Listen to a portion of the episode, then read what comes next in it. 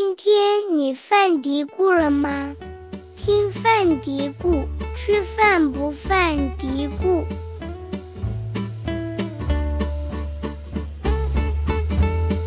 各位听众朋友，大家好，欢迎收听新一期的饭嘀咕，我是山楂。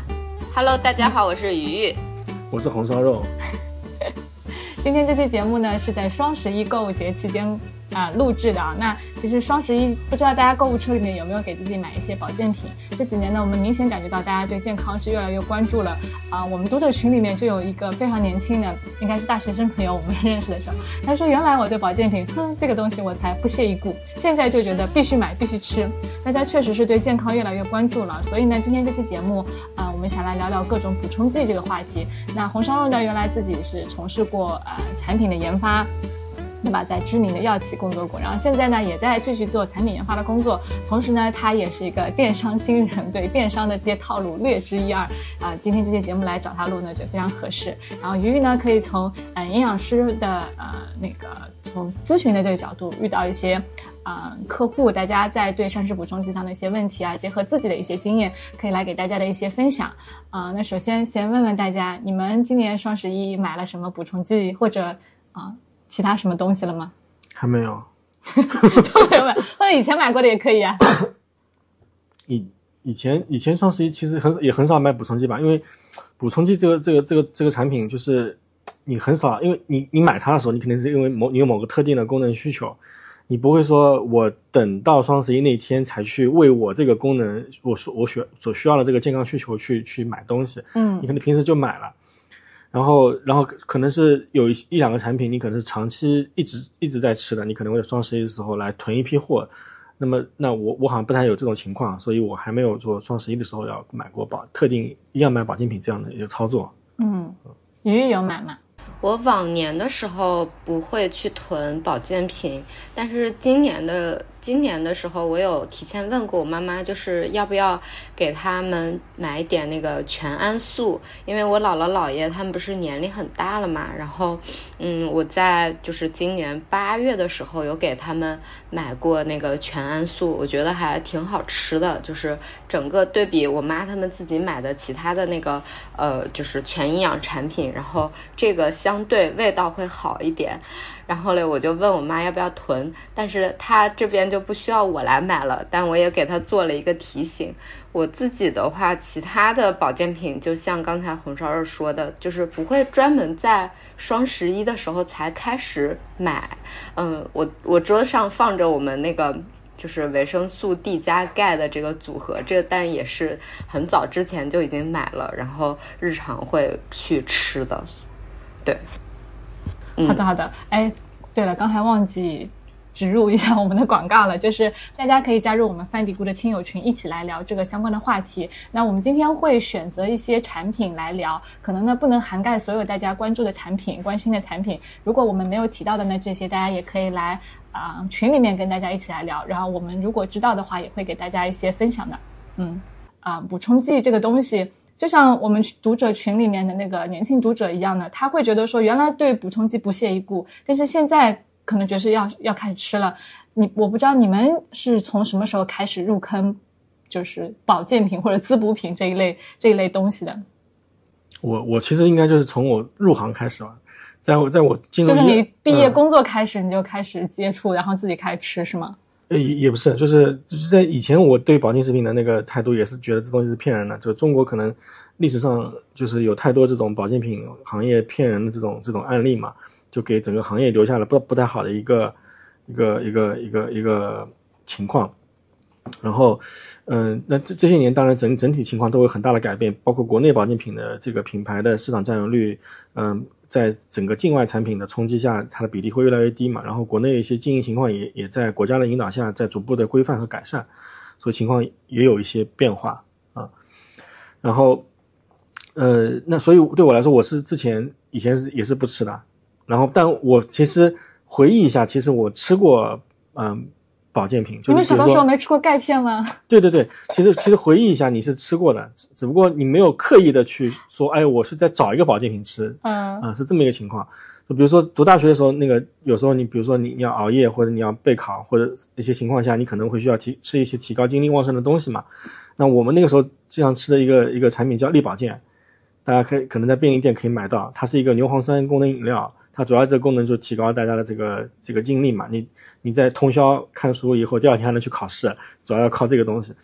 但但那个时候我们只把当做一个提高精力的饮料来吃的，你并没有把它意意识成为是一个保健品。嗯，但它其实是在中国是一个有有保健食品标识的、有保健食品批文的一个保健食品，在国内啊，在日本当然也是。嗯，对，它是一个日本的日本的品牌，大正药业的产品是，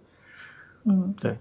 就我小的时候，我们就吃，我今天还想起来，我就一直在想，哎，那个产品叫什么？后来想起来，没有没有，南海岸南海岸蛮盖，它都是安字结尾，念起来好拗口。小的时候，就是在你初中的时候，家里人可能觉得，嗯，担心你长不高啊什么的，就会买这个蛮盖。当时就觉得它是咀嚼片，挺好吃的。嗯，并没有特别去留意，像我们现在可能有一些背景知识的时候，会去流行留意这个钙它是什么类型的，然后它的剂量够不够这些。其实以前就是单纯就只想说，我我想要让孩子长高，那我只要吃钙片就可以了。我小的时候，我自己有印象，就是已经有明确的印象的是我在高中的时候，嗯，然后那个时候我就是痛经很严重嘛，然后。然后有那个卖安利的，卖安利有缓解痛经的产品吗？他会他会给你推荐，就是他来跟我妈妈呃聊天，就说是啊，那这个呃小女孩痛经可以吃镁，他们有这么大，就是一元硬币这么大的这个镁片，然后还有像是还给我推荐了蛋白质粉，但是呢那个。镁片和蛋白质粉，可能因为那个时候就是我心底里有一点点对于这个阿姨的排斥，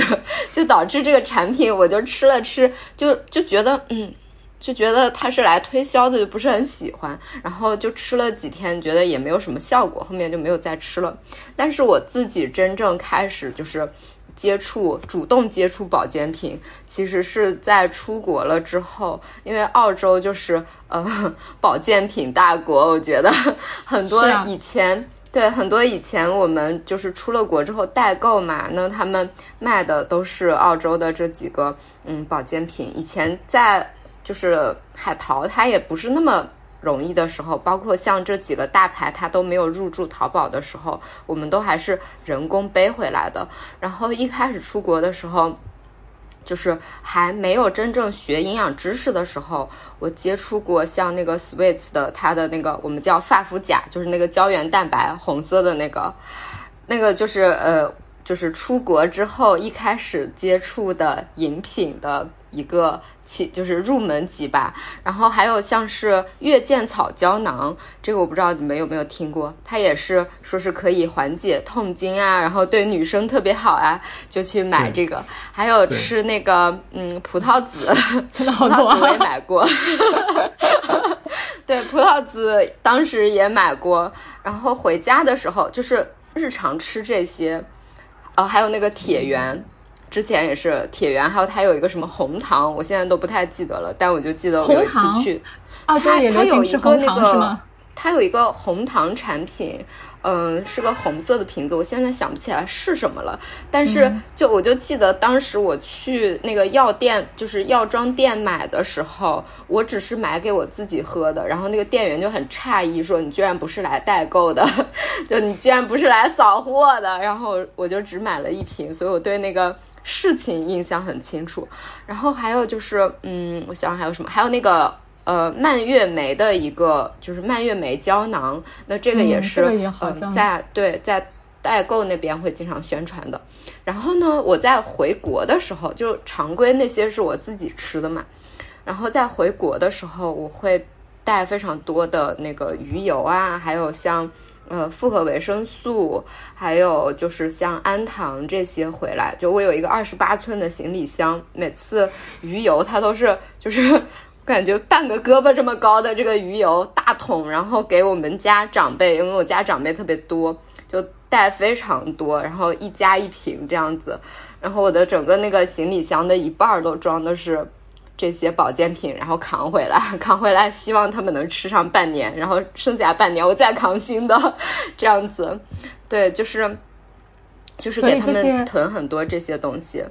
我我很好奇啊，你前面前面说的你自己吃的这些，你现在还有在吃吗？你当时吃了多久？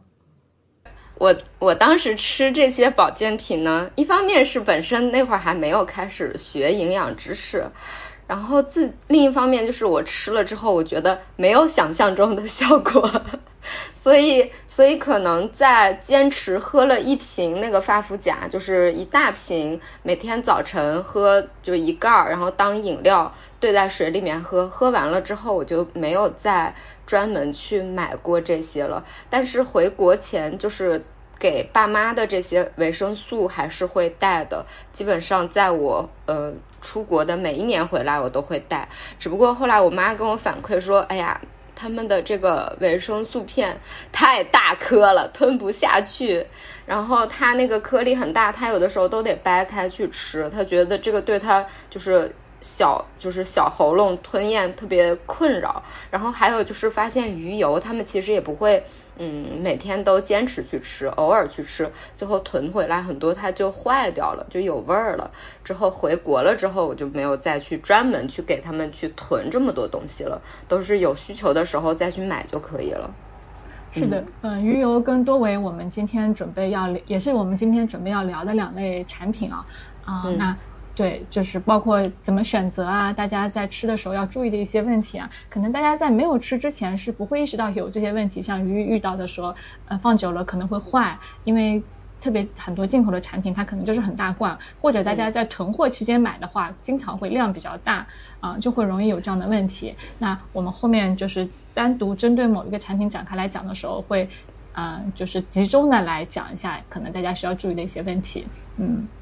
对，我们接下来就来聊一聊今年双十一，我们呃就是看了一下，呃红烧肉前期看了一下前两十月三十一号应该是是不是预售结束那几天，嗯淘宝上面的一个销量情况，然后我们选了几个呃销量比较高的，呃我们想这些是不是大家比较关注的一些产品，然后选了几个呃我们有所有所了解的产品来给大家一些呃分享。对对对，嗯，因为给你看了一下排行榜嘛，就是其实。嗯，前面排在第一页上的很多产品，我们看起来还是会跟提高免疫力这个主线相关。第一页上的产品啊，很多都是跟这个有关的，比如说像虫草呀、灵芝孢子粉啊，然后还有像鱼油啊、钙啊、蛋白蛋白质粉、多种维生素啊这这些产品。然后，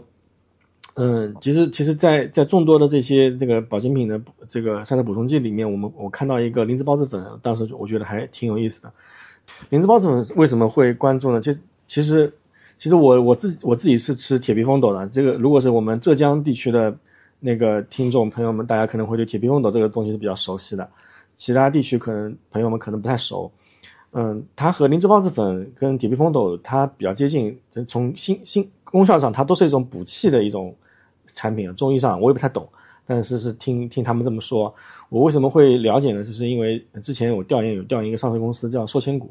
他们那个核心产品就是这个灵芝孢子粉。对，这个广告在杭州是能够看到他们都特别多广告，在医院里面也有。嗯，对，在浙江省他们是他们主战场嘛，他们整体可能百一半以上的销售都在浙江完成啊。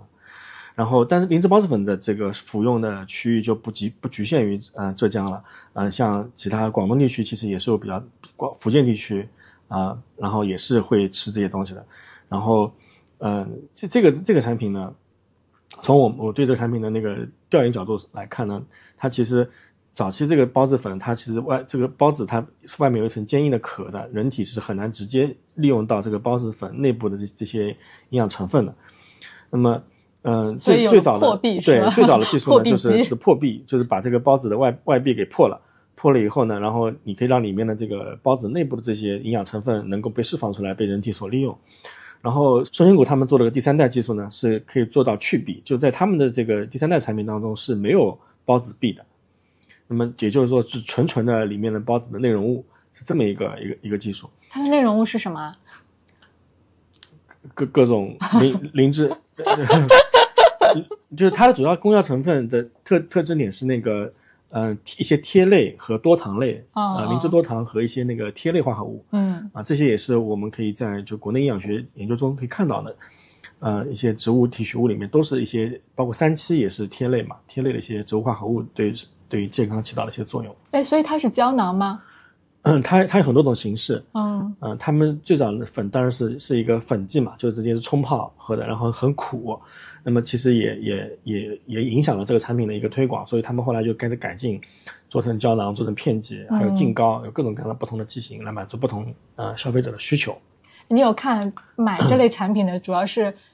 中老，感觉就是中传统滋补品总给人一种中老年人经常吃的这种感觉。现在是你的调研来看，年轻人也有很多人去购买吗？啊，不过购买不一定是他们自己吃，他们也可能给长辈吃啊。对他们这个产品，其实嗯，最早做起来是从医院渠道起来的，就是有很多中医诊所、中医的人会推荐给他们的嗯患者，让他们吃这个产品。嗯然后他们当然，他们公司也花了很多精力去做了很多临床研究，啊，最近也有一些研究是真跟这个肿瘤治疗效果相关的一些研究，嗯也嗯展现出了积极的效果，呃，也印证了他们早些年的一些推广的一些策略。那么再从这个中医的对患者推荐的角度出发以后，那你就是一是一个从药品变成一个日常保健品的一个过程嘛。嗯所以大家对对这个产品的信任度会比较高。然后这个，嗯，那么他们现在在市场上，其实它有二代的破壁产品和三代的去壁产品都有在同时在推广的一种状态。那么去壁的会更贵吗会更贵，会非常贵。所以你刚才问谁在买，谁在消费？但消费的人，我想最终吃下去的那些人，他可能还是以年龄长长者一些为主啊。那其实说这句话，我我我们俩年纪也也不小了，也已经近中年，也是可以吃的，也是可以吃的。我们也是属于他可以吃的对象。你有没有看，就是他们有没有相关的研究关于破壁和去壁，就是说效果的差异啊？他他他们自己或者其他第三方有做什么研究吗？嗯，他们没有做到，因为它毕竟是个中医产品，哦，就他没有希望做到说，你像比如说我们讲一些嗯西医角度，呃就是西西方营养学角度这样讲一些植物提取物，嗯我要去研究它这个生物利用度，然后然后再从生物利用度里面找到这个这这个产品的体内的代谢路径，然后再去做它最后的效果的一个确认。他们嗯没有看到这样的一些研究，但是他们从实践上来讲，就是在医生端推荐的使用效果患者的服用角角度上来讲，它的二代和三代之间的差别还是很明显的。啊，那他们就会觉得说，如果你如果你不是那种特别特别需要，或者你钱不是特别多的没没地方花的，你就你也没有特别大必要一定要吃去壁的，破壁的也行啊嗯嗯嗯，，是这样的。是是说没有很大区别，还是有明显区别啊？对于就是有区别的啊是有呃区别的是有区别的，是有区别的，确是有区别的，因为含量不一样。嗯嗯嗯然后包括他们他们的那个呃，在制定这个产品标准的时候，也也是会把标准定得很高。就是你看一你看一你看市场上卖的其他一些灵芝孢子粉，它可能会里面的灵芝多糖的这个含量百分之三左右，啊，他们的产品应该是百分之八左右。所以在购买这一类产品的时候，大家需要看一下灵芝多糖。对，要看一下里面的就是标志性、功能性成分的含量。嗯嗯这个是呃，按照我们国家标准，它一定是要标注标注出来的吗？还是说产嗯、企业它为了宣传我这个产品当中这个成分含量高，所以他们会标？一般不标的可能就是我可能也不多。它有有国标，国标嗯我记得就是就是百分之二点几、百分之三点几，啊、就是你必必须要你要说它是一个灵芝孢子粉，你必须高于这个成分比例含量。嗯然后，那你再往上标，就是你自己产品的这个这个能力了。每家厂的产品是不一样的，比如市面上你除了可以看到寿仙谷以外，你还可以看到仙芝楼、同仁堂，包括广药、白云山，他们都有这这类这类产品，修正也有，只是每一家产品会不一样。嗯嗯然后大家看的时候，因为这个数字，如因为这个是国内的产品嘛，如果它造假的话，你是可以告他的。所以一般来说，大家不敢虚标，但它肯定也会存在批次间差异，就是你这批可能买可能做出来的是百分之七，下一批可能百分之八，这这都有可能啊、但是这个问题，你说造假，我可以告他。一般消费者我也没有这个能力去检测，对不对？就是市场上是有一批职业打假人的，啊他们专门在干这事儿，嗯，对，就是会有人会有人专门在做这个事情。然后这个这个那个灵芝孢子粉跟这个嗯、呃这个叫什么？刚刚讲那个铁皮风斗，铁皮风斗，嗯，对，这这两个这两个产品我其实都吃过，我的感觉我自己体体感比较明显的还是那个这个呃铁皮风斗啊、我我吃的是那个立钻的那个铁皮风斗，就他们俩其实就就在送礼这个角度上来讲，都是属于硬通货，灵那个寿仙谷的灵芝孢子粉和这个我感觉好陌生 立钻的哦。这个铁皮枫斗都是硬通货，就是这个产品你送出去以后，你是可以去礼品店把换回换回钱的，哦，这个含义的硬通货。硬通货就跟茅台是一样的。嗯对，这在新功能浙江市场上的那个认认知度、认可度是非常高的啊。嗯然后，但从从用户角度上讲，我咨询过他们，他们的意见是说，其实灵芝孢子粉可能更适合年轻人吃，啊，因为因为那个老老年年纪大的人可能那个嗯、呃两两个都可以，但，但对年轻人来说可能更适合吃灵芝孢子粉。这是这是关于灵芝孢子粉的一个、一个一些故事吧。然后还有一个呢是关于虫草的，虫草其实也是一个哦。也是个非常神奇的东西吧，就是就这个是我第一次看到是可以按除了人参以外可以按照条来卖的。就是你在那个 那个清单上，在那个销售榜单上面看到他们在前面的是一个按条来卖的一个产品吗？呃不是不是不是，哦。就是其实其实我我只是从林子报》这边想到了虫草，然后嗯。虫草其实在那个淘宝上面估计那个销量并不会太太太太高啊、哦它其实更多还是在线下的销售，嗯。因为它是可以做食，就是像作为一个干干货食材来进行进行交易的。比如大家因如果有去藏区旅游经验，云南啊西对西藏或者呃这个川西地区去旅游的经验的话，你是可以在牧民家里面按根来买，按一一根一根的这个根数来买这个虫草我去便利店买了一根香蕉，然后虫草你也可以买买一根一根两根，，对对对，他然后他们会给你拿给你拿出一一个用这个纸油纸包好的这一一堆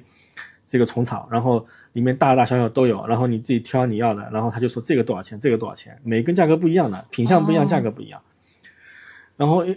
这个事也非常神奇。然后其实这些年对就是虫草的，虫草它到底是个什么东西啊？比如说我看到，嗯，因为我们在杭州地区，我们家里面包括我们家的长辈，他们特别喜欢看一个频道，是那个啊、绿色的，这这叫教育科技频道吗？还是什么？就整天放虫草的广告。嗯然后看了之后呢，老人家就说自己就说想要吃虫草了，就广告的他会找老娘舅啊这些来做对对对，会找老娘舅来做广告嘛。我看到，对，就你写的这个国坤堂，这个就是这个品牌做了很多广告，它也是会，嗯，就虫草的包装就是一根一根的，然后看起来是像晒干的毛毛虫一样的。对，它到底是，我一直没搞明白它到底是个什么东西、啊。它是一种一种真菌感染感染了另外一种虫子，所以它们是寄生的关系。那就它感染的时候，它它感染的时候，那个虫子已经挂了。哦，就是它就是借了借尸还魂，就是它感染了一个感染了一个尸体，然后才那个尸体上再长出了自己的这个这个菌嗯嗯啊、它是这么一个过程。然后它那它里面的主要成分也也是也是那个虫草的里面的那个类似于多糖多糖类的一个一个一个成分。嗯然后这个虫草其实在呃，就是我我我有注意到，其实，在西方，就像那个欧洲或者美国，他们也是有一些呃用虫草这个虫草菌的提取物来做保健品的这样的一些呃产品的，不多，但是也会有嗯啊。但国内我们吃虫草，其实都是整颗吃，就是你拿一根虫草放在汤里炖，炖完之后把虫草也吃了，对吧？然后后来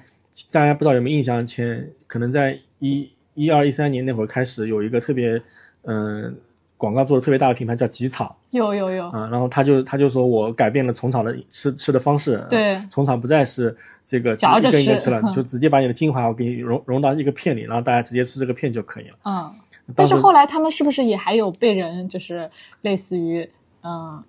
对感觉对，当时 翻车了那种感觉？对，当时那个呃，就他上他们他背后叫上市公司叫青海春天嘛，然后他们老板也是一个就营销能力特别强的人，然后呃，这个当当时他广告做的特别大，影响特别特别特别广以后，然后最后是因因为虫草它是一个药物，我记得没错的话，它是一个药物，那理论上来说你是不能用作食品的，就是它的提取物啊，你是不能拿来做食品的。然后，那么吉草是按照鸦片糖果这种食品的标准进行销售的，很所以，对，所以当时出现了就是青海市、青海省、青海那个自治区的这个药监部门对于这个产品的保护和国家药监局对于这个产品之间的这个定位之间的差异，嗯。然后最后由于法规的原因，那他们很多市场营销就没法继续做了，哦。它这个呃这个击鼓传花的游戏也也玩不了了，它也卖很贵嘛，嗯。嗯，它都用一些虫草的虫草的边角料去做一些提取，然后完了以后就卖的比原来虫草可能还贵。这个这个还是非常厉害的一个一个一个一个人。这个公司现在还存在啊，他们现在主要在卖一种嗯、听花酒啊，是我没记错的话，做做一种一种高度白酒，非常贵，他说最贵的好像五万多块钱一瓶。什么都是贵的。对，嗯，那国坤堂是大家最近可能我我不这这我觉得可能是我们这个地区的人呃看电视的。人才知道吧？其实，在电梯广电梯广告里有很多，嗯，当然有有时候在电梯广告也会看到国坤堂，然后他也是嗯，他就说他他也是给了一种新的虫草的的吃的方式，因为我们正常买的刚刚讲的虫草是干的，你拿回来以后，你你是要那个煮了，呃煮煮在汤里吃的，嗯然后他现在给你一个叫鲜虫草，直接直接啃着吃的这这样的一种一种状态，我觉得可对我觉得可能满足了大家老年人对于吃下去就是马上就可以有效果的这种这种心理的一种需求，我我我感觉啊，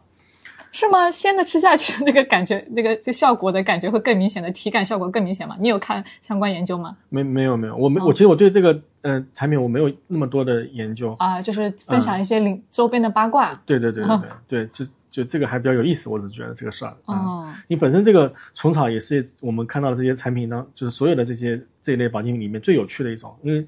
它你看它一一开始是个虫，然后后来是个草，然后最后它的就本身它它的经历就让大家对它有一个光环，就觉得是个有什么神奇功效的一个光环。对对对对对对嗯啊，好的，呃，那传统滋补品其实我们选了这两种，但是我知道其实很多呃一般的普通的消费者，大家可能还会买一些呃不那么像我们意意义上的这种中草药类的，比如大家可能会买一些什么芝麻丸啦，关于就类似这些东西啊，什么阿胶糕啊，这种可能买的也比较多。那关于这些东西呢，我们其实在啊、我们公众号也好，我们以往的节目当中可能都会有零星的会提到一点。那如果大家对这些呃这些产品有一些疑问的话，可以在留言区啊、留言，或者来我们群里面一起交流。然后我们接下来会聊，主要的还是主体部分还是各种膳食补充剂啊。嗯、前面我们其实有提到鱼油，那我们先从鱼油开始说吧。现在这个鱼油大家主要是它的特点是什么？我你那天看到的它是一款什么产品来的？销量比较前面的。对这款高浓度鱼油，就是这个、啊这个趋势，其实我们公众号嗯早些年开始讲鱼油产品怎么选购的时候，我们就说过，就让大家尽量选高浓度的。其实现在现在看来，就市场上也已经发生一些变化，啊，你可以解释一下什么叫高浓度吗？啊，就是大家在买鱼油买鱼油的时候，你会发现鱼油后面它有个功效成分的标签，叫做我里面的欧米伽三含量这个标签。然后欧米伽三呢，大家大家比较知道了，就是里边一般是分成两种成分嘛，一种是 DHA，一种是 EPA 嘛。那有这两种成分构构成的欧米伽三的总总含量占到这个鱼油的这个油脂含重含量的比例，这个就是我所说的浓度。那么，嗯、那早早早早些时候，可能国内大家都买的，一般都是一种标准，我们叫做标准鱼油或者普通强度鱼油，就是百分之三十的欧米伽三的含量，然后里面一般是幺八幺八幺二百分之十八的这个 EPA 和百分之十二的 DHA 这样这样一种标准的产品。这产品现在还有啊，就是我们看还是会看到有一些品牌会呃卖的量也不小，但是那天我们看我看到一个比较好，看到这个淘宝上销量排名的时候，发现有几款产品属于高浓度油，百分之九十五的呃鱼鱼油含量。呃，产品也也跑到了销量的比较靠前的地方，说明大家对于高浓度鱼油的这个概念已经认知度也已经比较高了。嗯那选选择鱼油的时候呢，嗯、其实这个浓度是是一个方面考量，另一方面就是要尽量选择啊、新鲜的鱼油，它浓度越高，这个鱼油越容易氧化。就是鱼油是通鱼大部分鱼油产品呢是放在一个软胶囊里面的，这就是这个软胶囊它其实里面的成里面的这个油和外部的这个环境是可以发生一些呃水汽的交换的。就是我虽然有胶囊这样包着，但是还对，是它还是会发生一些嗯交换的。所以，所以就是你，你首先，如果你家里不是很多人吃，同时吃，你就不要买太大罐的，你可以，你可以小罐的多买一些，然后这样它密封保存的话，它相对来说保鲜度会更高一些嗯啊、然后还有就是这个浓度越高的越容易氧化啊。哎，鱼鱼，你当时在澳洲买的那个时候，你有留意过它？当时你还没太了解营养学，这时候有留意它的浓度吗？没有，就是，但我会买大品牌的，就是我会比较一下那几个常见的品牌，然后嗯买里面的就是比较知名度高的，然后这种相对会更有保障。对嗯嗯，所以当时其实也是没有太留意浓度这个事情。对，对，不不过刚刚那个于讲的这个是也是我就我们会建议大家选保健品的一个一个原则之一吧，嗯就是尽量选择大品牌的，然后能查得到出处的。嗯那么这现在在国大家国内买保健品，嗯、除了线上渠道之外，有时候也会有碰到线下的渠道。那么线下的时候就特别要注意一下，因为线下的时候，呃，你买到的产品理论上来说就应该是，嗯、要不就是在国内生产的，要不就是通过一般贸易方式进口的。那么他们都应该有明确的标识它的生产厂家、它的生产地址，啊，那大这个大家要注意一下。如果你在线下买到，呃，没有标注的产品，这个是这个就会很有问题。即使人家告诉你它是进口的，嗯啊，也也不应该没有没有这些信息啊，因为因为那个进口产品，我们在国内现在可以允许的是，大家比如说天猫国际或者京东国际这些渠海海淘的渠道，呃，通过跨境方式来来购得。但是这种这种产品一般是不能通过线下来进行交易的。大家可能出于各种各样的目的去选择鱼油，但是这些呃，你鱼油是否能够满足你这个需求，可能是需要打个问号。鱼油能不能满足你？就它到底说呃，在哪些方面它这个功效确实是还比较确切的？呃，我吃它。嗯，是有意义的，但是有哪一些呢？其实可能就臣妾做不到，他做不到啊。就目前就鱼油这个来源的产品，最明确功效的，我我觉得，我觉得是两连两个方面吧。嗯，一个方面是那个就是高纯度的 EPA 鱼油，嗯，作为药物用来控制血脂的这件事情，因为已经药物被批出来了，国内也有相也有相应的药物上市，然后海外已经已经卖了卖了很久了。所以它作为一个药物来说，高浓度的 EPA 是没有 DHA 的。这个产品里面是零 DHA 的呃一个产品，因因为在你在做这个呃呃作为疾病状态的一种血脂血脂控制的时候，那里面的 DHA 成分是不利于你的血脂控制的，所以它是一个纯 EPA 产品。那这个领域是比较明确的，因为药物已经批了，已经上市了，然后很多人已因此获益了。嗯啊，另一个领域呢，我觉得是 DHA，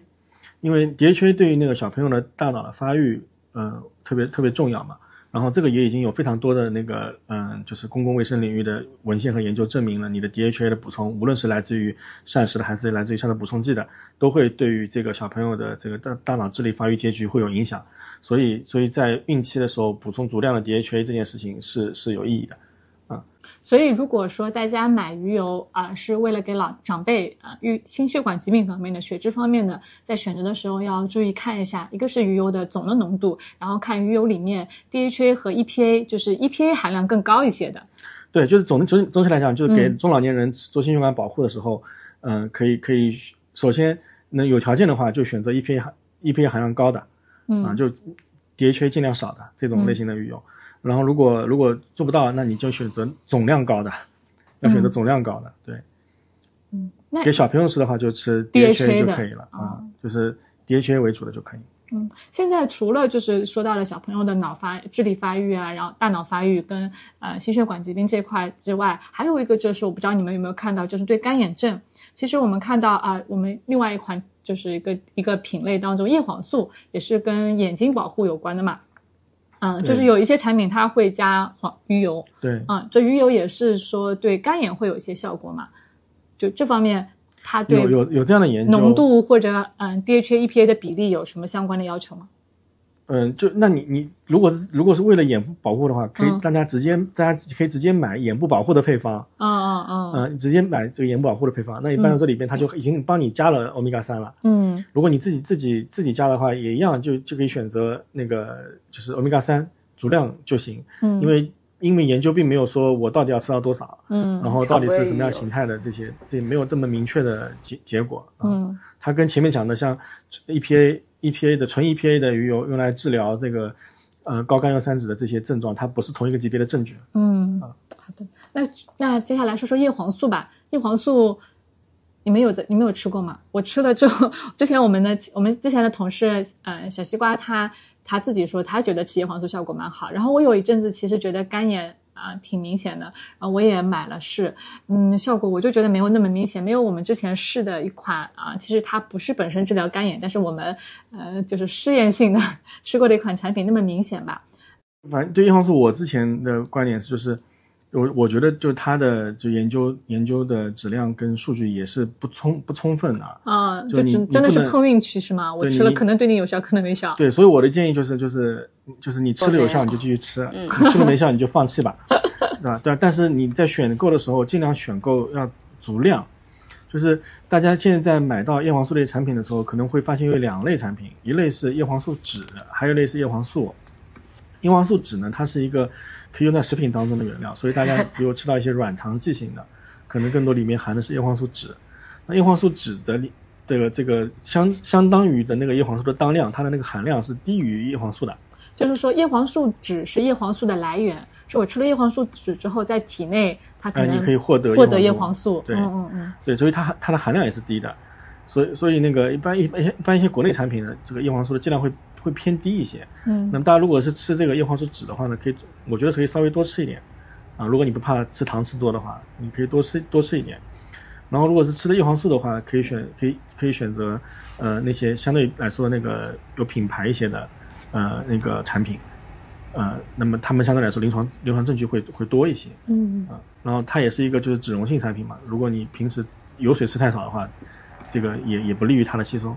哎，我记得之前我们做过一次关于叶黄素类产品的一个测评啊，其实当时说到叶黄素和叶黄素酯的时候，那个结结论还啊、那个发现还挺意外的，就是说，嗯、很多产品它是叶黄素酯嘛，结果它是更还卖的更贵，就相对来说叶黄素呃原料是叶黄素的产品性价比可能还更高一些。对，这个是因为市场，嗯我觉得是个市场推广的一个一个结果。嗯，怎么说就是叶黄素酯类的产品，你是可以卖成食品的。啊？然后你你我们当在计算它的这个，嗯、就是性价比的时候，你是考虑里面的哦相、相对的功功效性成分的含量嘛？嗯嗯嗯那你一颗糖，它本你一颗软糖，这个如果是一个软糖来说，你可能成本就已经两三毛了，然后它可能得卖到两三块一粒，嗯啊、然后这才打折后的价格嘛。那如果你要吃到你跟同样的一粒叶黄素能对应的实际的这个成分的含量来说，你可能只吃个五六粒，那那你一天的成本可能就是十几二十块钱嗯啊、一所以天的成就高了，本就就高了，对、嗯嗯对。嗯，是的，对。其实我们也看了一下，一般大呃就是叶黄素的量也，可能就十到二十毫克左右，差不多是可以的。然后今年其实那个呃 DIS 是更新了一下，它叶黄素是给有设定一个，就是你一天最好不要超过多少克的这么多少剂量的这么一个建议。呃，好像是比上一版又增加了一些。我记得我们上一版看的时候是四十毫克，然后最新的一版是达到了六十毫克，就它的安全性相对还是比较高的。但是我觉得鱼油跟叶黄素，叶黄素跟鱼油不一样的一点就是，呃，叶黄素其实我们日常的蔬菜水果，就它的来源还是比较容易获得的。但是鱼油的话，确实有很多人，比如吃啊、呃多汁的海鱼，其实不方便或者不爱吃鱼。呃，相对来说，叶黄素的话，像一些呃绿色的蔬绿色蔬菜、橙黄色的蔬菜这种都还是比较多的啊。如果大家是对保补充剂类不那么信任，也是可以通过啊、食物比较方便的获得叶黄素的。我是这个观点。嗯，对。那下一个我们来说蛋白粉跟全氨素吧。啊、蛋白粉跟全氨素我觉得是可以放在同一类来聊的。鱼鱼是有给家里人买全氨素嘛？全氨素是不是雀巢的产品啊？雅培，雅雅雅培的产品嗯哦，雀巢的应该是叫善善善善什么能吧？啊，我我应该也买过啊，就嗯他他们可能，但是这类产品就是口味都是香草味，我是不太喜欢。外国人喜欢香草味，嗯，雅培雅培有那个全麦味的，我上次给我香味姥姥姥爷买的是，对对对，麦香味对。他们新出了一个麦香味，嗯，这个感觉对对对挺适合中国人的口味吧。对蛋白粉类产品，现在产品的介绍页面常常常常会让你觉得太眼花缭乱，然后你又看不到重点的信息，然后看过看的过程当中反而会产生更多的疑问，比如很多会宣传呃那个不同类型的蛋不同什么分离蛋白啊，大多分离蛋白，对，或者说是水解蛋白，就有很多专业的名词，很多术语嘛，你不是太能够看明白。那我们一般人在选的时候，嗯，有没有一个简单粗暴的原则嘞？嗯，我我觉得这样，如果没有对素食特别有要求的，那么你你那大家可以选择乳清蛋白，这个乳清蛋白的这个蛋白的利用效率还是要比大豆蛋白要高一些的啊。然后，如果想要获得氨基酸的这个多样性，那你可以选择乳清蛋白和大豆蛋白的一个混合的版本，这个也也可以啊。然后，如果如果只是为了单纯补充一些蛋白质，你其实没有特定的功能要求，日常补充，那么你就选一个你能买到的口味，你觉得最好、最下笔最高的就可以了。嗯因为蛋白粉这个行业，这个这个嗯、呃产业非常成熟，里面基本上是透明的，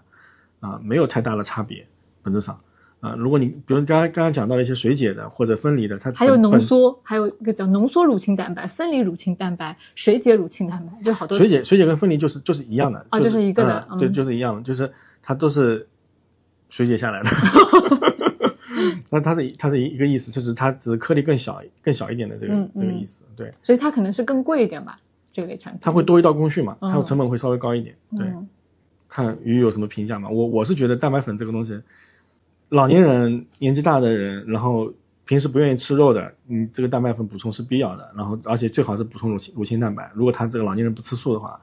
你就直接补充乳清蛋白，这个是最最最最最最高效的。嗯嗯嗯。哦，其实是这样子的，蛋白粉跟全氨素还是两类产品啊，对不不太一。样。嗯嗯但是都是会想到说给老年人补充营养啊，全氨素是全营养的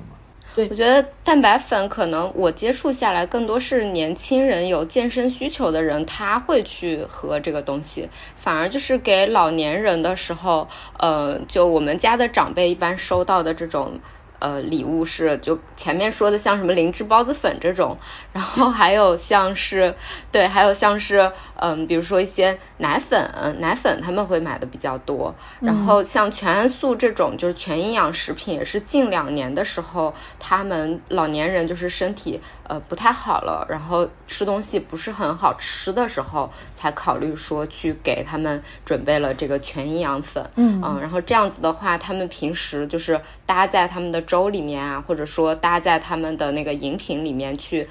搭上一点，然后让他们去方便去喝掉，然后方便他们的这个营养的补充。因为我姥姥姥爷将近九十岁了嘛，那他们确实就是现在呃吃东西的时候会。非常的容易不想吃，嗯，消化吸收也都不太行了，所以说现在是考虑给他们用这个东西。但以前他们身体好的时候，其实是不会专门想要给他们去买这个就是特医食品的。嗯，对，蛋白粉跟全营养食品，其实可能很多人还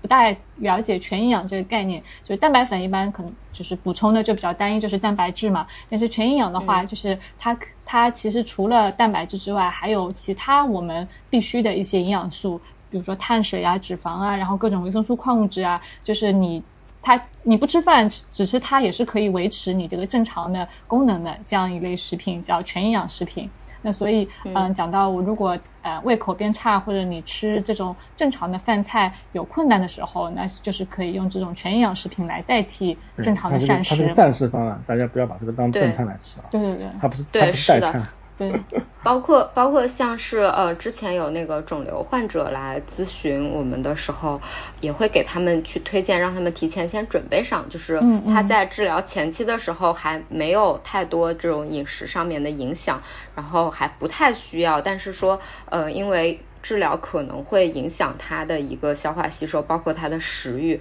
所以说我们还是会建议，嗯，就是提前备上一款，然后等到治疗期间的时候可以去作为一款加餐，或者说去呃也是需要稍微去计算一下你整体的一个摄入，然后去把它嗯一部分去替代掉，就是作为一部分的代餐，但是不建议说。嗯，根据个人的情况吧，不建议说全部一日三餐只喝这个东西，嗯你还是需要一定的咀嚼和进口的一个呃，就是摄入的嘛。然后我们会建议说，如果是要去吃的话，最好算一下你全天的一个能量，因为像我之前接触的，当然我之前接触的肿瘤患者，他是嗯本身是超重的一个情况，那好多家人他可能不太。了解说哦，那这个东西很好，我就一直给他吃，但它本身也是有这个能量的嘛，所以说就我还是会建议稍微去计算一下它的整体的一个摄入，然后根据他的一个个人情况去做调整。嗯嗯对，嗯，嗯。啊，益生菌类的产品其实也是在我们那个榜单上面，它是比较靠前的。这个品牌，啊、这个品牌叫做万亿蓝啊，Wonder Lab，对它中文名叫万亿中文蓝。名字 一下子没来说了啊，但它销量也很高。那其实是整个益生菌这一类产品，真的就是特别多。对，嗯嗯，益生菌类产品，我们每次聊益生菌的时候，我总觉得这个就是觉得是一个黑盒子，啊，对，是的。你们两位对益生菌类产品是个什么？你们自己有吃过吗？是的，你你也吃我没有，我一般就是喝酸奶喝。酸奶？我在吃安利的益生菌对，它是什么菌株啊？呃它也是一个复合菌子。哦对，你吃了多久了？我也是停停吃吃停停吃吃停停嘛，然后我妈逼着我吃，嗯，然后其实但是它这个还是它那个菌的，我我可以比较明显地感觉到它那个菌的活性是比较高的，安利的产品吗？你怎么感觉到它活性高？就是吃和不吃是有差别的，嗯，体感上面体感上是有差别的，哦对，就是比如说我的那个排便，嗯嗯，然后就比如吃的那段时间，那相对来说我的排便就会正常一些，不吃的时候就会容容易不正常，这个还是比较比较比较明显的这个差别的。我们这期节目是没有任何广告的，就是纯属个人经验分享。对对对对对。对对就是嗯就是益生菌这个事情，我我就这么这么觉得的，就是嗯在你能跟刚刚那个有点像，就在你能找到的产品范围内，你吃了有效果的，性价比最高的，就是你可以长期吃，因为它这个东西啊你，这话讲的就是觉得因为它这个它也是个黑盒子啊。比如说 Wonder Lab，Wonder Lab，你看看它销量这么高，那你看看下面评论里面也有很多人吃了没效果的，啊啊是吧？就是不存在一个一一个产品可以满足所有人的肠肠胃，嗯不存在。嗯，所以就是你你找到一个你适合你自己的，然后那个还便宜，你就就一直吃就完了呗。这个过程特别花钱，是是 是吧？我得一个个试过去。是因为因为益生益生菌这个东西的确是这样，就它很难定值，就肠道也是目前大家人人类对自己的了解当中，我觉得可能仅仅次于基因，就人类自己的基因吧，就是那个复杂程度嗯。让你无法去搞清楚的这个第二第二大的难题。嗯。就是你吃了以后，它不一定会在你的那儿定植，然后大部分其实是不定植的，就是你吃下去那个它那段时间它在你肠胃内起效就就有效，然后你第二天不吃，第三天不吃，你之前吃下去那些可能就没有了，没有了就没有效果了，就是它它是它它就是就是一个非常简单的一个一个道理，然后有那有些人，嗯，那个嗯，有些有些公司的品牌嘛，比如大家比较熟悉的，可能网上经常会看到的，像科汉森、康翠乐，康翠乐康翠乐好像这几年很火吧？康翠乐是康翠乐是一个益生菌康翠乐是一个大的品牌，啊它是一个产品的品牌。我说的科汉森是益生菌的品牌。啊，就是它提供菌株的。对，嗯嗯对，像科汉森，然后还有那个嗯丹尼斯克，丹尼斯克当然现在是现在是属于杜邦旗下的，就是你大家如果看到有一些一些产品，它上面说，哎，我这个菌是来自于科汉森的，或者我这个菌是来自于杜邦的，或者我这个菌是来自于蒂斯曼的，我这个菌是来自于罗氏的，就是就是可能会来自于一些比较有名的一些厂商，他们就专门做益生菌研究的。国内比如说也有威康啊这样的公司，他们专门做益生菌的研究，有自己的自己发现有专利的这个菌株，拿这个菌株它做长期的科研，然后去做临床试验来证明他自己这个菌株在某些领域的有效性。嗯那么，那只能说，就这些领他他们做过临床试验的这些领域，你如果你也有同样的这些嗯、呃健康的困扰，你去试他试他那个菌株，你可能有效的概率高一点。嗯比比如说同样是那个双歧杆菌，对吧？你是 BB twelve 的这个这个菌，跟你是跟你是那个什么 BB 二四零四二零这个菌，它可能效果就效果就是不一样的。那嗯比如说，但是但但但是在比如说嗯，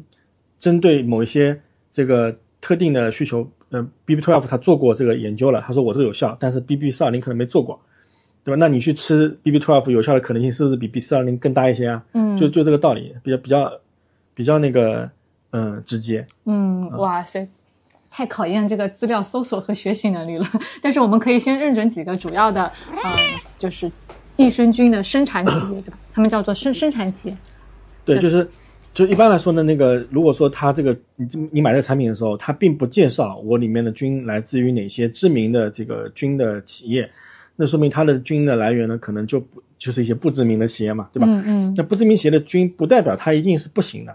只不过那个菌的那个企业可能时间比较短，然后或者他们没有那么多钱去做那么多临床试验。但如果你觉得价格合适，然后如果你有朋友说，哎，你有跟我一样的症状，我吃的这个效果是好的，你也试试看，你就试一下，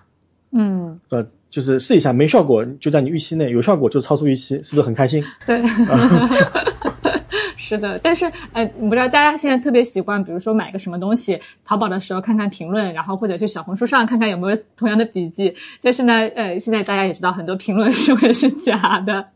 所以还是要抱一定的风险，它可能对你没有效果。当对你没有效果的话，不一定本身是这个产品不行，就是很多东西都有呃个体差异嘛。对啊，这是个、你想，抱一个合理的期待即使是一个药物，嗯它都不能达到百分之百有效性，对对吧？那你还期望一个保健品吃了就一定能有效吗？嗯这都是空想，嗯对吧？只是说它有可能是有效的，然后你吃对了，你找对了，找对自己合适的，它，那我们只是跟大家讲一些方法，让大家可以尽快找到适合自己的那个那个那个产品嘛。嗯我我们嗯我是这样这么想的。然后这这尤其一些功效性强的，就都是这个逻辑。那还有一些是功效性并不那么明确的，嗯那么他可能是另一种角度去思考这个问题的。那除了益生菌，那硒，哎，硒这款产品我我比较陌生，我我其实没有太接触过。但是呢，我为什么会嗯、呃对硒有一点了解？就是我们之前在做嗯、甲状腺疾病的一个呃整体的一个饮食的时候，其实硒是经常会出现的一个。然后呢，之前也会有一些嗯、做。就富硒产品，就是食物方面的一些品牌来找我们。那我们其实是因为没有太多的了解，所以是后面没有嗯继续有什么合作。嗯，我我其实我其实没有专门去接触过这种产品，但是因为它其实从日常的膳食中就是比较容易能够获取到的，所以说就觉得就是至少在我这边的话，嗯，没有人来问我咨询过这个问题。对对对，就是它。大家好像都没有想过自己会需要去额外的补，或者说是缺，对对对。嗯，可能硒还是一个比较就特定的人群啊。我看我做了一些相关的一些嗯搜索，可能很多都是跟一些甲状腺疾病啊有关的这一类群体，在他们的那个对话当中，硒的出现可能是比较高的。不知道听众朋友们当中，嗯，有没有自己在关心一些硒相关的问题，或者会有意识的去寻找，比如说什么富硒产品之类的。对，就大家有的话，可以大家给我们提供一下。我们我们也非常困惑这个产品。对，因为其实有很多产品都是什么富硒梨啊、富硒苹果、富硒大米啊、富硒什么这个木耳啊、富硒什么香菇啊，就特别多。然后有有很多呃相应的一些呃专家就会说，富硒产品吃了以后，你硒硒含量高了以后是怎么样？以前有个企业叫北大富硒康，大家不知道有印象？不知道。嗯，对对，就是。这个就是就是这这这一类的，然后其实也有一些单独的这个硒的补充剂，我们看到像 GNC 他们就有一款产品嘛，就是每粒一百毫克这个呃硒，嗯，作为一个产产品在呃一百微克，sorry，一百微克这个硒，嗯，呃，这这样单独单独产品也会也会存在啊，所以我们也想知道说这个硒大家有没有什么特确实的体感？对，嗯。突然想到一个题外的，我以前接触过硒，就是富硒。富硒这个词是我去苗寨那边旅游的时候，就我去凤凰，然后在车上，那个导游他就在讲他们那边的那个稀土，对他们他们那边的土富硒土，然后所以说那边的人长寿，然后接着他就会推荐他们那边的牛角梳，就是。跟硒有什么关系？梳头可以就是就是就是我这边的产品，然后然后我这边的产品，所以推荐大家买，就是买他那边的牛角梳，是富硒的，以及说可以长寿，对，梳梳头可以，对，可以体外摄入硒吗？对，就是这样的一个以前听过的，突然想到。对，嗯，对，也是很神奇。下一个产品，我们想来聊聊什么呢？聊聊助眠产品吧。啊，助眠产品最常见的可能就是褪黑素吧。对，在褪黑素这个其实也是一个比较有趣的一个一个一个成分。其实，在在国内的褪黑素，它是可以作为保健食品，呃，有蓝帽子可以可以批出来的，它是可以作为一个保健食品来使用的。那么，其实，在那个日本跟澳大利亚那那边呢，其实是是作为药用物质来进行管理的。然后。但是在欧洲跟美国呢，其实你也是可以买到买到作为保健食品、膳食补充剂的这个褪黑素的。所以，我我我不看到这个情况的这个结论就是，就对于这个成分，各个国各个国家他们的卫生监管机构对于它的这个功效和它的定位其实是不一致的，啊。然后在其实其实，在使用过程中，我我之前我自己也使用过褪黑素，我觉得它一个比较好的场景是用来调节时差。啊，或者是用来调节一段时间，你比如说连续熬夜加班以后，你的这个呃生命就是生物钟节律紊乱，然后你用来调节生物钟是比较合适的。它可能并不能，呃，很好的作为一个呃辅助睡眠的一个一个产品来看待，因为你它首先你持持续长时间服用它，它的效果会会减弱，然后还会影响你自然的天然的这个褪黑素的这个分泌啊，然后呃这个。然后你吃了这你就没用了嘛？对你来说，你又会开始焦虑啊。所以，所以我我我们我们，哎，我想问一下，就是，呃，日本跟澳大利亚是吗？日本、澳大利亚，它作为药品来管理，跟我们说可以作为补充剂，它这个就这意味着什么？这这就是作为药品管理，就是你是个药，嗯，那你你如果是个药，你要意味着你吃不好是有风险？不是，不是，就是。是，就是所你从所有的你能够吃能够吃进去的东西来看，食品就是安全等级最高的，嗯，然后然后是保健食品，然后是药品，嗯，就是说食正常一个食品就是在你一个人正常的认知情况下，你吃无无无论你吃能吃多大的量，直到你自己人是能接受的情况下，都应该对你人体是无害的，嗯，啊，那保健食品就是就是。我为达到特定特定的目标，我我可以稍微损失一些那个量上的一些一些控制，但是理论上来说，我即使误食过量服误误食过量服用，也对我人体是无害的。嗯，那么药品就是明确有剂量标准的，超过就是有害的。嗯，啊，它就是有这样的一个一个界限的。从安全性角度上来来讲的话，所以作为药品管理的时候，就是我的我想强调的点是，就它这个原料就是在那个嗯药药监部门来看，就会认为我是需要进行特殊管理的，哦我并不是一个可以让大家随便去吃或者呃无所谓的这么一种一种一种产品。嗯，鱼在澳洲你，你有看到他们有那个褪黑素类产品，或者说它作为药品来销售的话，就大家都听到听到过那句话嘛，什么抛开剂量说毒性都是耍流氓。那它如果作为药品的话，它是不是如果是有这个药品，它的这个剂量是更高的呢？嗯，作为药品的话，我印象中我以前的室友他有买过，他是那个就是呃，应该叫什么呀？铝膜包装，然后一板一板的，所以它其实一盒没有很多，它就只是说我暂时性的这段时间去吃一下，嗯那个是褪黑素的药。对，就是它不像是呃，我们比如说刚刚鱼油一大桶，然后你一次吃四颗，它其实就只是一次吃一颗，然后嗯、呃缓解它那一段时间的一个睡眠问题。但是后面它吃完了也不会专门再去另外去买了。对，这是剂量上面，就是包装上面会有这样的一个差别。剂量的话没有留意，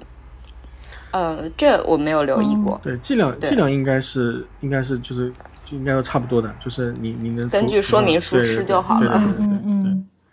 对，所以所以我们可以看到，市场上就是助眠类的产品啊，就是就是会有一些，比如比如酸枣仁中医类的一些产品啊，啊会有酸枣对这个酸枣仁特别多对。然后呢，你看看国内的一些酸枣仁产品，然后如果是蓝帽子的，你发现哎，这个它虽然是酸枣仁，但是里面还有褪黑素，所以到底是谁起了效果就好难说。对对对，然后啊现在国内可能啊，没错没错没错，嗯。就是啊就是啊，然后然后国内现在可能另外一个比较大的一个一个功效成分是那个嘎巴基丁酸。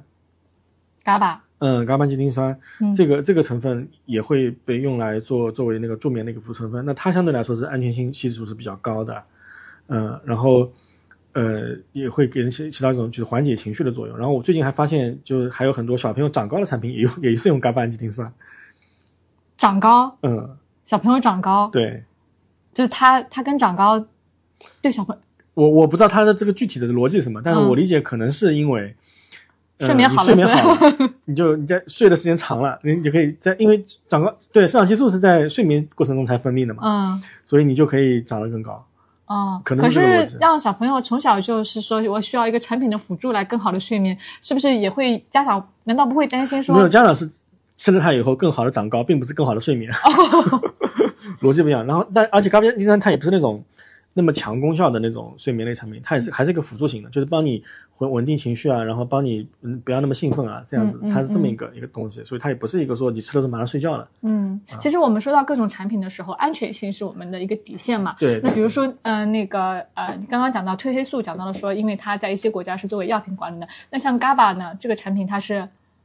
它这个这个这个成分，它是一个它是氨基酸嘛，它啊它是氨基酸嗯对，它是比较安全的。嗯嗯然后那个，但在可能在澳洲，我我我不知道，可能是不是澳洲对于整体的就是这种呃助辅助睡眠相关产品管理都比较严格。他们对于就是啊伽马基丁酸，丁酸它也不能使用纯品，他们一般也是使用含有伽马基丁酸的一些物质来作为添加成分啊、它也不能做纯品来用。国内是可以做纯品用的，嗯嗯也可以直接加伽马基丁酸嗯啊，那边就只能加含有伽马基丁酸的，比如说小麦胚啊、这个发酵粉之类的。嗯嗯。对助眠产品，我们现在看到最多的一个是褪黑素，还有就是你说的酸枣仁，对中中中中中药 中国版哎、对这一类产品，中国版助眠产品，对，这个就是大家可能在购买的时候要留意一下它的配方是不是，嗯，其实可能它也是褪黑素，嗯，那褪黑素的话，其实在我们国家上市的话，其实剂量也是有一定要求的，应该是不会，应该是一毫克、两毫克左右吧，我记得。对，但如果你买到的那个像美国的版本，你可能可以最高买到十毫克的版本。嗯，对，大家可能在服用这类产品的时候是需要注意一下它这个量。如果你第一嗯次吃，你吃那个十毫克的，有很大概率你可能第二天醒不过来。好的，褪黑素讲完了，其实我们接下来还有，嗯、氨糖跟多维。先来讲讲氨糖吧。氨糖我看到那个线下店药店里面氨糖的人气还挺高的，经常看到去药店买个眼药水什么的时候，经常就看到有呃有人来咨询氨糖这类产品。上次我们找那个呃国家体育队的营养师聊的时候，他也有说，其实运动员就因为他们可能关节使用的使用比较多，所以也会有一些嗯，对对对。嗯，但是我们现在好像对老年人啊，就其实你经常看到广告，就什么 Move Free，它的中文那个翻译名，对对对，还挺挺挺好的。我觉得这个翻译的名字，而且它的广告做的打很打动人，就是一老一少，可能爸爸也吃，然后呢儿子也吃，你们可能都有不同的需求。老年人是年纪大了，可能关节有一些损伤，然后年轻人是一个运动的，那他可能整个关节的呃使用也比较多，就是目标人群都打上去了。加一条老狗。加一条狗，现在其实现在市场上有很多对狗关节炎的这个狗关节保护的产品也是也是会有氨糖是吗？对，因为其实就是中国的宠物的年龄的那个平均年龄也在不断的不断的变老嘛。嗯，所以哎呀，像我们你说到狗，我们就马上关心了，因为我们都是呃养宠家庭，也会考虑到说给小狗吃一些什么东西。氨糖类产品它有什么一些什么门道吗？我对它的原料啊或者这个方面，我们到底应该怎么选？剂量上面。剂量上，就氨糖氨糖软骨素这个配方是非常成熟的。哦，呃，基本上你市场上买到买到的能买到的产品的配方，呃，大同小异，就是氨糖和软骨素这两个成分啊，它们的配比是基本固定的。哦，就各家品牌相差不大，差不多没有太本质区别。那差别可能是在就是两方面，一方面是，嗯，它有没有复配其他的一些跟关节保护相关的成分。嗯，就比如说像二甲基酚啊，就 MSM，嗯，二甲基酚，然后。嗯，复配像这个胶原蛋白，嗯。嗯，然后鱼油这些抗炎性的啊一些一些成分，然后大家如果去有大家如果有买过那个 Move Free，就刚刚讲易洁那个产品，你会发现它其实有好几个版本啊，然后有不同的强度的版本，其实就是它往上加了不同的复配成分啊，加了它最多那个成分好像我记得有有七种还是八种这个成分，那个最强的那个版本，嗯。啊，然后。嗯，这是一方面，就是它复配了什么东西，这个可能是要关注的。然后第二方面就是它的这个产品的那个品质的这个工艺上面的啊，因为你如果你里面的成分它混的不匀、拌的不好的话，就可能会影响它产产品吃下去你自己人体的这个利用度。这个这个太专业了吧？这个要我们怎么判断呢？就尽量买大品牌了，就其他就没有什么好的办法，就没有这种 所有问题一句话解决，买大品牌。对，就没有特别好的这个，就是这个这个这个这个。就大家可以平时可以能检测的方法啊，嗯。啊，呃，就是你你买大品牌的这个是比较合适的啊，然后另外就是可能还有还氨糖的片一般会比较大，比较大粒，比较大颗，嗯，那么你你可以如果自己吃的话，你可以选择一些相对小颗的这种，这也是一个你选择的要需要考虑的方向，因为毕竟这个东西是要每天吃的啊，而且关节如果有需有有关节保护需求的话，可能一吃就吃半年，啊，如果你每天都很大力，就吃的很痛苦，那你。你也会降低你吃它的这个积极性嘛？嗯，啊，这个这个是从经营选择上来看的嘛。你们有一般有你有你有用过氨糖吗？我没有用过，我没有这方面的需求。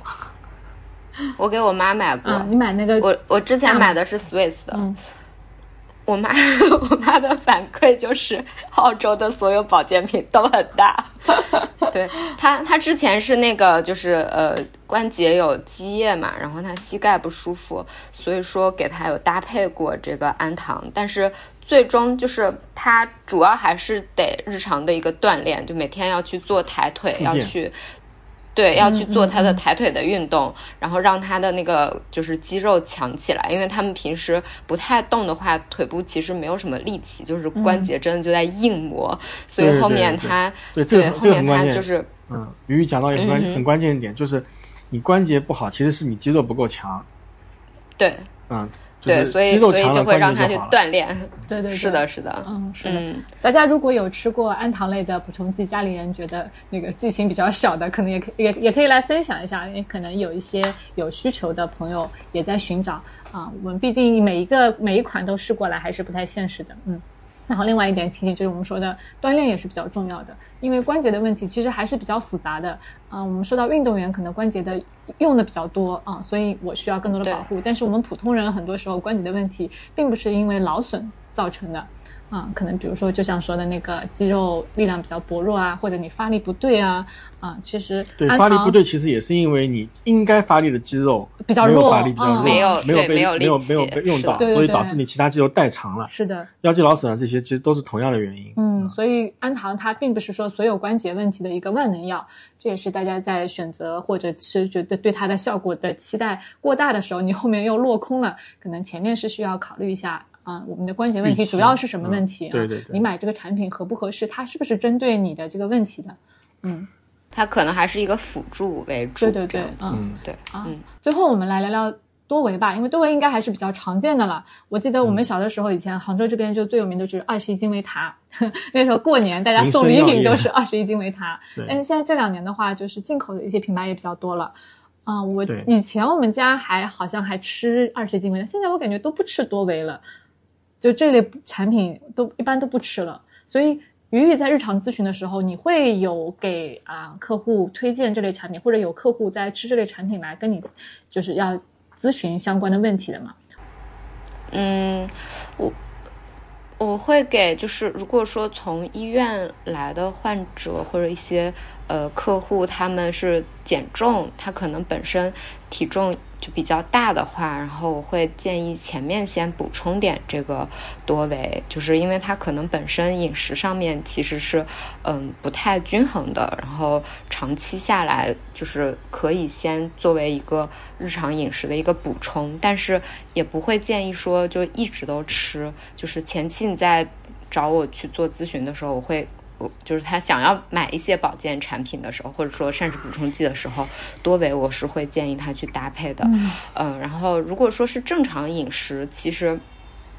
我们不太会，就是不太会主动去推荐大家去买这个，就是。多维，因为还是会希望说你能够从日常的一个饮食中去获取你的这些就是维生素啊、矿物质啊什么的。但我有注意到一个很有意思的点，就是我妹最近 她就来跟我说，她她觉得她应该去补充多维了，问我有没有什么推荐。为什么觉得就是？对，就是就是像前刚才我们一直说的那个免疫力套餐，大家现在觉得这个免疫力很重要，然后。多维或者说 B 族维生素，还有我想想还有个啥来着，反正就是这两个是他们会过来问说需要不需要去补充的。再加上说现在他们的一个工作就是工作压力和他们的一个生活作息，其实是很难让他去摄取到足量的，就是蔬菜水果和其他的一些食物的嘛。他们可能更多叫外卖，然后外卖里面就是呃。就是粉儿啊，或者说炒饭啊这些，它我们能吃到新鲜蔬菜水果就很有限，所以说他就会有这个担心，于是他开始关注说自己要不要吃一个多维来作为一个补充，但我还是先建议他去 先改变他的饮食习惯，然后再去做其他的。对对对，这是我会接触到的这种使用多维的一个场景嗯，就听你前面讲起来，年轻人现在普遍的这些问题，工作忙或者自己嗯经常吃外卖，大家都会对号入座，就觉得这类产品好像是一个基础，家里家中的一个 常备品，给给给人这种感觉。我们吃的，你们吃的，你们在什么场景下？就是纽崔莱呀，就安利的。啊，就什么场景下？也是是每天吃的吗？每天吃的。哦。啊，我我妈妈他们，我给他们有买过，就是也是回来从澳洲回来的时候会，一开始是从澳洲回来的时候会去买那个多维，当时就是纯纯粹的是希望他们平时营养能够完善一点，但是现在回来了之后，可能像其他的就二十一金维他善存这些。呃，这些国内能买到的牌子，就直接让他们买这个就可以了，没有说专门一定要去买国外的这个品牌这样。嗯，那所以多维类产品，多维类产品是不是其实也是一个比较成熟的一个品类？我发现现在这类产品，它其实也有做一些人群，比如说男士的，它可能是个蓝色的包装，然后女士的就是一个粉红色的包装，可能呃有一些针对性的量是不一样的。嗯，这。这方面的区分啊，你你们怎么看？因为我现在发现很多产品，比如说它做了一个粉色的包装，它就会更贵。就是现在有个词叫做“粉红粉红税”，女生被迫交了粉红税。它可能是一样的产品，但是呢，添加了一些可能嗯，觉得女生会更关心的，比如说美白的啊，或者说是补血的啊这一类成分。然后呢，嗯，就价钱就蹭蹭蹭上去了。像多维类产品，其实它也现在有做一些人群的区分嘛。那其实大家不管选择是什么品牌，那呃，从营养师。的角度来讲啊，我们不同的人在选择多维类产品的话，主要是还是看看一些看看哪些点呢？我自己的话，一般会考虑说看年龄，就是儿童和成年人和老年人，他可能会有一个差别。但其他的，呃，因为本身在我看来，这个东西它其实是个辅助的一个产品嘛，那它剂量上面的。区别，我之前有对比过那个男女的，它要说特别大嘛，其实并不是很大。那你完全可以从其他的一些日常的食物上面去，就是在我看来是可以弥补回来的，就不会说是呃差了这么一点，然后让大家的健康千差万别。所以说我自己就会还是会看整个，比如说品牌，然后它整个的一个性价比，就从这方面去考虑这个东西了。然后就是就有一点就是大家注意的，就是那个境外的产品一般来说剂量还会比较高，嗯，这个是之前也提过。然后那个国内产品的剂量会相对偏低一点，所以根据自己的情况，你选择的时候，嗯，如果你要做短短期内一个，比如说我把我体内的各项这个水平、各项那个这个营养成分的水平都要补高的，那你可能用境外的这个是比较合适的。那你觉得可能自己日常的饮食还行，也就是需要平衡一下，那你可能就用国内版本的就就就可以。嗯。好的，嗯，哇，那其实，哎呀，我们今天节目其实聊的比较多了。虽然我们嗯清单上面其实还准备了一些其他的一个产品，像是护肝的啦，然后还有一些什么呃屎尿屁相关的一些产品啦，呃，这个护我们换放在下一期聊吧。最后部分还是给两位请啊。分享一下吧，就是因为我们各很多产品其实是没有办法都涵盖掉，但是我们在选择啊补充剂，大家自己在吃补充剂的时候，可能要注意的一些基本的原则。嗯，鱼鱼先来吧。我觉得有一个就是关注一下它是随餐吃还是就是还是什么时间吃，这个还挺重要的。比如说像那个钙片，它不是一一次让你。吃四到六颗嘛，比如说一天，那其实可以把它就是分散开，然后呃三餐分散开来吃，不要一口气把它吃了。或者说有一些产品它是建议你是餐后吃的，然后可能会影响它的就是它的一个吸收，或者说就是餐前随餐吃的这样的，那可能可以关注一下这个。然后其他的就在保健品的选购上面的话，我。一就是以我的一个经验，我会就是建议大家选那个品牌比较大的，就不要去选奇奇怪怪。有的好多人会来问的东西，他都没有包装，然后他也会来问，嗯，那我会觉得说大品牌它可能会更有保障一点，所以建议大家选这种比较知名的一些品牌的产品。对对对，其他的呃，祝家健康。嗯。我我我其实前面有一些那个提醒，前面可能也都可以总结一下嘛，最后给大家一些小总结。对，都说过了，就是嗯呃一一个一个就是那个你你要正确的认知保健品，我觉得你不要把保健品当做一个神药，然后吃了就一定有用。好像说我我不敢吃药，所以我吃个保健品试试看，这个这个心态要改改掉。然后另外一个就是嗯，就是尽量选择适合自己的那个那个产品，无论是从剂型、剂量还是价格、价位，我觉得都都是这样的，因为。它这个它这个保健品这个东西是需要一直吃才能起效，它不是说那个你当下吃当下就有效的时候，我不用管别的问题，是吧？其实你只有能坚持的习惯，才是能够最终让你获益的这个这个习惯。嗯嗯，其他的可能大家可以参考我们公号的文章，我们其实写过不少保健品里面一些需要注意的点，比如说。啊，你不能拿两个都含有钙的产品，或者一个一个铁一个钙一起一起吃啊，他们互相会拮抗啊，这些原则性东西大家可以参考我们公众号上的一些文章。对的，其实就是产品买来之后，大家要看一下。嗯，说明书其实说明书是可能很多人都是买来之后直接把瓶子拿掉，说明书就扔掉了。说明书上其实是会有一些服用的建议，比如说建议你是随餐吃还是餐前吃，如果吃的话可能会有哪些不适的反应。然后很多人会会觉得保健品是比较安全的，但是其实有一类产品，因为很多大家去选择补充剂的时候，可能自己身体本身有一些问题，然后你同时是在吃药的，那有一些产品它可能会提醒你，同时在服用某些药物的时候，这些人可能不适不适合。嗯，所以说明。书还是需要看一下，然后啊，另外一点就是，嗯，大家如果同时在吃比较多的补充剂的时候，啊，两个补充剂当中可能会有同一种成分，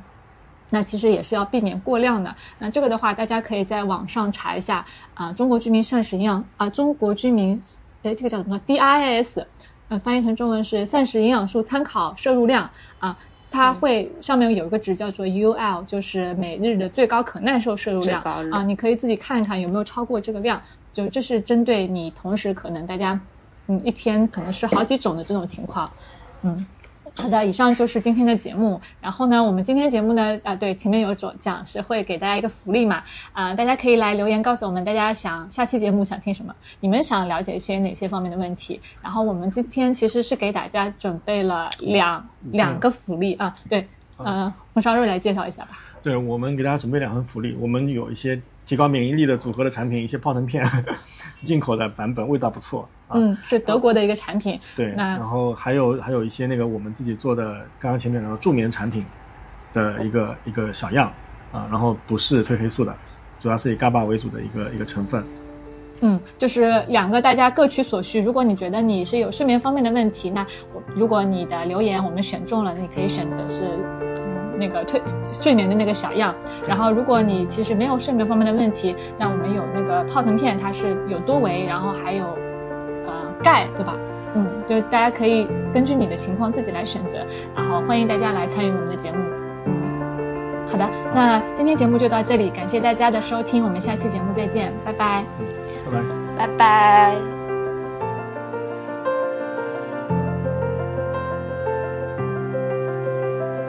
如果你有任何的建议或者提问，可以通过微信公众号、小红书找到我们。我们的微信账号是实力派，美食的食，糖炒栗子的栗，印象派的派。在关注后按提示操作，即可加入我们的听友社群。你也可以在小红书与我们互动，我们的小红书账号是超懂营养的小栗子以及小栗子爱做饭。我们会在小栗子爱做饭这个账号上分享一些食谱。如果你觉得我们讲的还可以，欢迎分享给你的三五好友，相亲相爱一家人，这将会是对我们非常重要的支持和鼓励。